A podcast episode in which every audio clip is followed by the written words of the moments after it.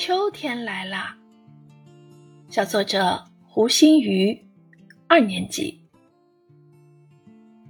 我走在放学路上，感受吹过的一阵风，它温柔地拂过我的脸庞，就像妈妈的手。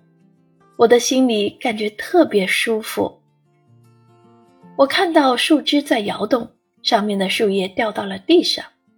我捡起一片树叶，仔细观察。发现它长得好看极了，五只小叶组成了个小手掌，颜色鲜艳，火红火红的。妈妈告诉我这是枫叶，原来秋天来了。我把枫叶夹在书本里，做成了一个漂亮的书签，就像把秋天带回了家。教师点评。小作者观察仔细，叙述生动。